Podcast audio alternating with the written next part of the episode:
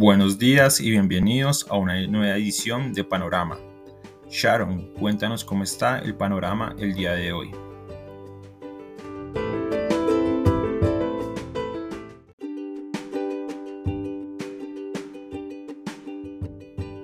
Muy buenos días a los seguidores del podcast Panorama de Global Securities. Hoy 8 de octubre de 2021 panorama indeciso. Noticia del día, dato de generación de empleo de Estados Unidos. Segunda decepción consecutiva. La primera fue en agosto, ahora estamos hablando de los datos de septiembre. Una generación de solamente 194 mil nuevos puestos de trabajo. El mercado esperaba 500 mil. Esto, digamos que ha sido un poco matizado, moderado o de alguna manera eh, reducido el efecto negativo porque el dato anterior fue revisado al alza, había sido 235 mil y fue revisado a 366 mil. Además, el incremento salarial no fue del 0,4%, sino fue del 0,6% y la tasa de desempleo, en gran parte porque se redujo la tasa de participación, descendió más rápido lo que el mercado venía anticipando, ya estamos al 4.8%, el mercado esperaba 5.1%. De todas maneras es un mal dato, que en nuestro concepto creo que no alcanza a modificar el propósito de la Fed de que noviembre dé inicio al retiro de la inyección de liquidez, es decir, que modere las compras mensuales de títulos. Esto de todas maneras eh, deja un poco en duda la tesis de los republicanos de que los estímulos y los programas de asistencia social estaban desestimulando la búsqueda de empleo porque, pues bueno, los estados republicanos lo habían eliminado ya hacia el mes de mayo, estos programas especiales. Los demócratas, de acuerdo a como lo tenía planteado el gobierno federal, hacia el mes de septiembre.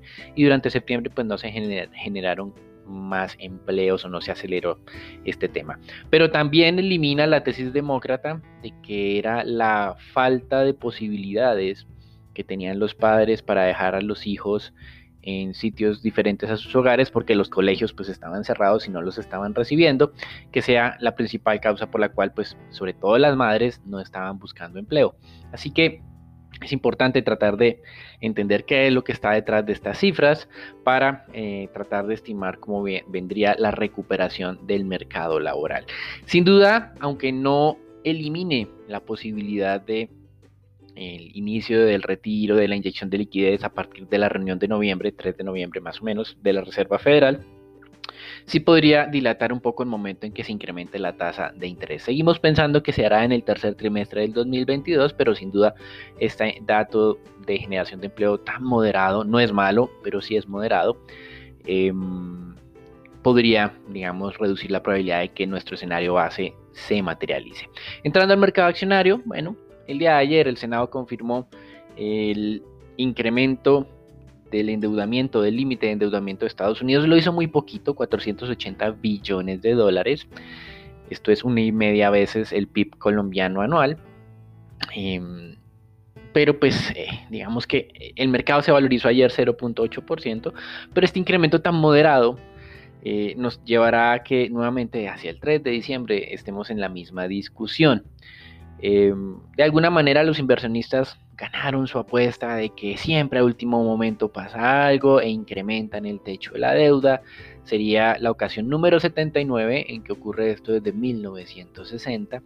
Y a raíz de esto, la directora de la Reserva Federal, la secretaria de la Reserva Federal de Estados Unidos, Janet Yellen, está pidiendo que ya no se hable más de techo de la deuda porque pues esto compromete la credibilidad eh, y la seguridad del pago de obligaciones de Estados Unidos a sus acreedores.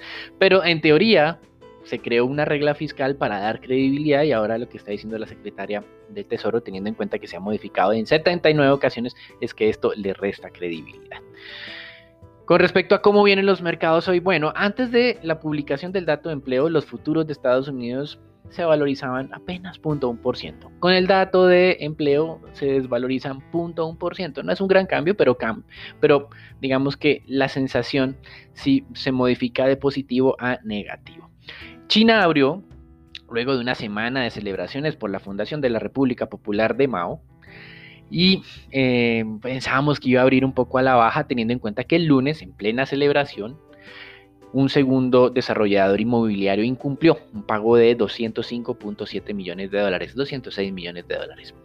Sin embargo, no se desvalorizó, el mercado de Shenzhen ganó más de 1%, Shanghai 0.6%, eh, e incluso el Banco Central de China se dio el lujo de retirar la inyección de liquidez que había inyectado para moderar los impactos del incumplimiento de Evergrande de la semana pasada.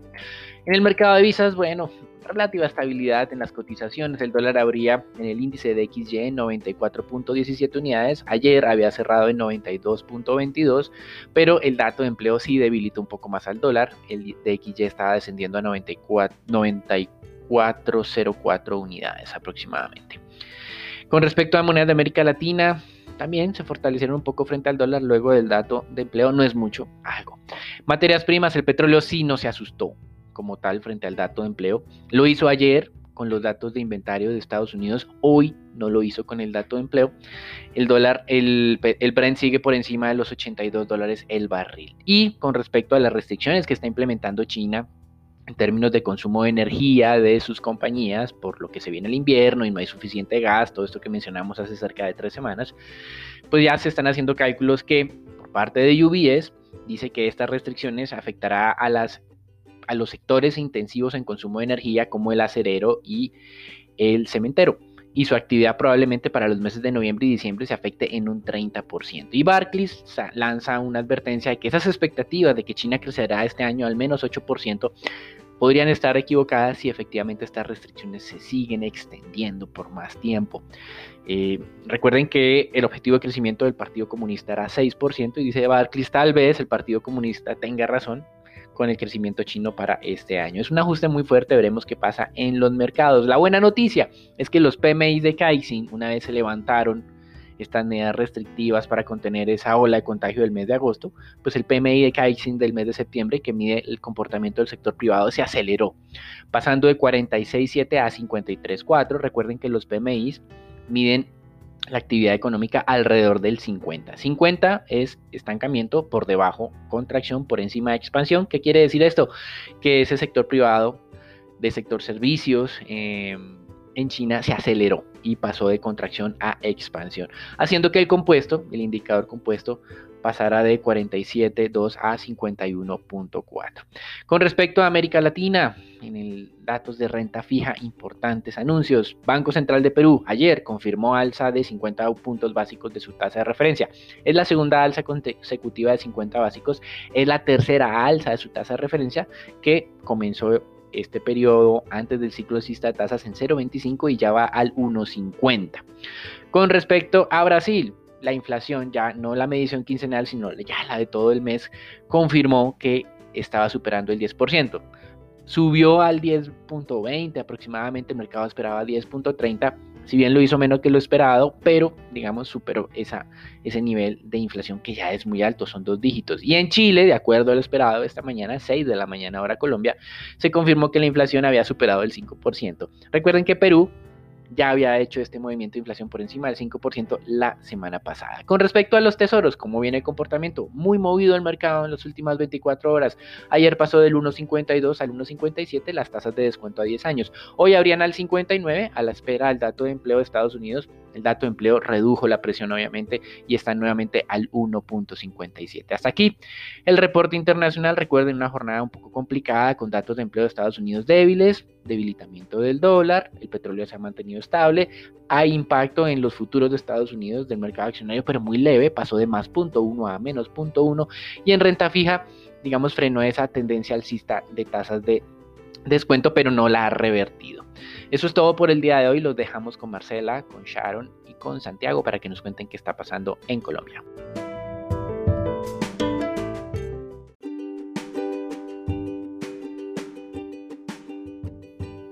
buenos días a todos. Pasando al panorama nacional, tenemos que en el último informe que entregó el Ministerio de Salud se registraron 1.677 nuevos contagiados y 30 fallecidos por COVID-19. A la fecha, el total de muertos por COVID es de 126.517 personas y el número de casos activos se ubica en 14.693. Ayer Fede Desarrollo publicó el resultado del índice de confianza del consumidor que se ubicó en menos 3%, aumentando 5.2 puntos básicos puntos porcentuales frente al resultado de agosto y con este resultado la confianza eh, se ubica en los niveles más altos desde que inició la pandemia y se acerca a terreno positivo. Este resultado, según el informe, obedeció a un aumento de 7,9 puntos porcentuales en el índice de expectativas del consumidor y un incremento de 1,2 puntos porcentuales en el índice de condiciones económicas. Al comparar el resultado de los meses de este tercer trimestre con los del segundo trimestre, se encontró que hay un aumento en la valoración de, los, de la situación de los hogares y un aumento en la disposición a comprar bienes durables. Pasando a otras noticias, tenemos que XM eh, presentó las principales variables energéticas del país con corte al 30 de septiembre, donde se destacó que el 86,7% de la generación fue producto de recursos renovables. En promedio, durante el mes, la generación de energía fue de 216,15 gigavatios hora por día, superando la generación eh, que se tuvo en agosto. Ya discriminando por energías, tenemos que en energía renovable la fuente con mayor contribución fue la generación hidráulica, con un 98,14%, equivalente a 183,91 gigavatios hora por día promedio. Y en energías no renovables, el gas fue el mayor aportante con un 76,84%, equivalente a 22 gigavatios hora día, seguido por el carbón con un 19,31%, equivalente a 5,55 gigavatios hora día.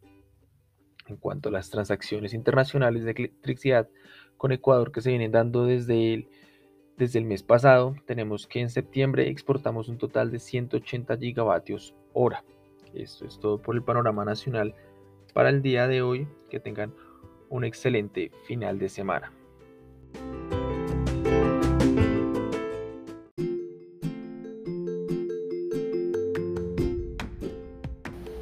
Muchas gracias Santiago, fue una jornada bastante positiva para el índice local que continúa con esa buena racha y se acercó en la sesión a los 1.400 puntos, si bien cerró cercano más hacia eh, los 1.393 puntos, Continúan entonces la mayoría de las especies con una buena dinámica. El cierre de ayer se dio en medio de valorizaciones por 0.8% y el volumen negociado fue eh, bastante alto al compararlo con los promedios recientes, fue de 162 mil millones de pesos, siendo Ecopetrol la especie que más se transó con 45 mil millones, con concreto fue la especie que más avanzó con 3.57% y Mineros la que más cayó con retrocesos por 1.28%. Por el lado fundamental tenemos a Ecopetrol que se adjudicó una de las 92 concesiones para explorar y producir petróleo y gas natural en aguas marítimas de Brasil por cerca de 1.2 millones de dólares. La compañía obtuvo un bloque en la cuenca de Santos ubicada en frente al litoral del estado de Sao Paulo, un consorcio con la multinacional anglo-holandesa Shell cuya participación es del 70% frente al 30% de la empresa colombiana y así entonces Ecopetrol continúa expandiendo su posición en Brasil. Por otro lado tenemos a Moody's Investor Service que cambió la perspectiva del Banco de Bogotá y de Bancolombia desde negativa a estable y al mismo tiempo afirmó todas las calificaciones y evaluaciones asignadas a los bancos. La acción responde a la afirmación y cambió de la perspectiva de la deuda soberana de eh, la nación de Colombia en BAA2 de negativa a estable, una noticia que conocimos también hace un par de jornadas y la cual está soportada en la reciente aprobación de medidas fiscales que Moody's proyecta darán soporte a la estabilización de la deuda en años venideros y que conduce entonces a una expectativa de normalización de la operación de los bancos en la época de crisis post pandemia. Por otro lado tenemos a Odinsa, una compañía de Grupo Argos que se posiciona como la primera en Colombia en obtener la validación de Science Based Targets por medio de la cual definió metas de mitigación de gases de efecto invernadero usando metodologías aceptadas internacionalmente. La compañía se propuso, en reducir eh, a 2030 el 68% de sus emisiones de alcance número 1 y 2, que son las que están asociadas al consumo de combustibles y energía eléctrica, y en un 15% las emisiones de alcance 3, que son las que están eh, generadas por su cadena de valor, avanzando entonces así con su estrategia de sostenibilidad y su propósito de aportar a la mitigación y adaptación al cambio climático. Por el lado de análisis técnico tenemos la acción de Semargos, la cual ha tenido movimientos bastante positivos en las últimas sesiones y registró máximos del año en 6.395 pesos, se ubica una vez más en niveles prepandémicos a medida que la fuerza compradora comienza a perder algo de fuerza, pero que aún mantiene la buena dinámica. El cierre se dio sobre los 6.250 pesos y la siguiente resistencia fuerte que marca el activo se ubica en 6.350 pesos. El soporte por su lado está en los 6.180 pesos. Para el día de hoy entonces podríamos experimentar algo de extensión de este movimiento positivo que ha experimentado el índice de referencia en la semana, pero con menor fuerza. Pasando ahora al comportamiento de la divisa colombiana, fue una jornada también bastante positiva, en línea con ese buen comportamiento que tuvo el mercado eh, local el día de ayer. La tasa de cambio cerró en 3.774 pesos es una revaluación de 13 pesos con 50 centavos, se operaron cerca de 1.025 millones de dólares, una vez más respondiendo entonces a esa debilidad del dólar en el mundo y que el día de hoy se mantiene, por lo que entonces esperamos presiones bajistas en la moneda con soportes en 3.770 y 3.730 pesos y resistencia sobre los 3.784 y 3.800 pesos por dólar.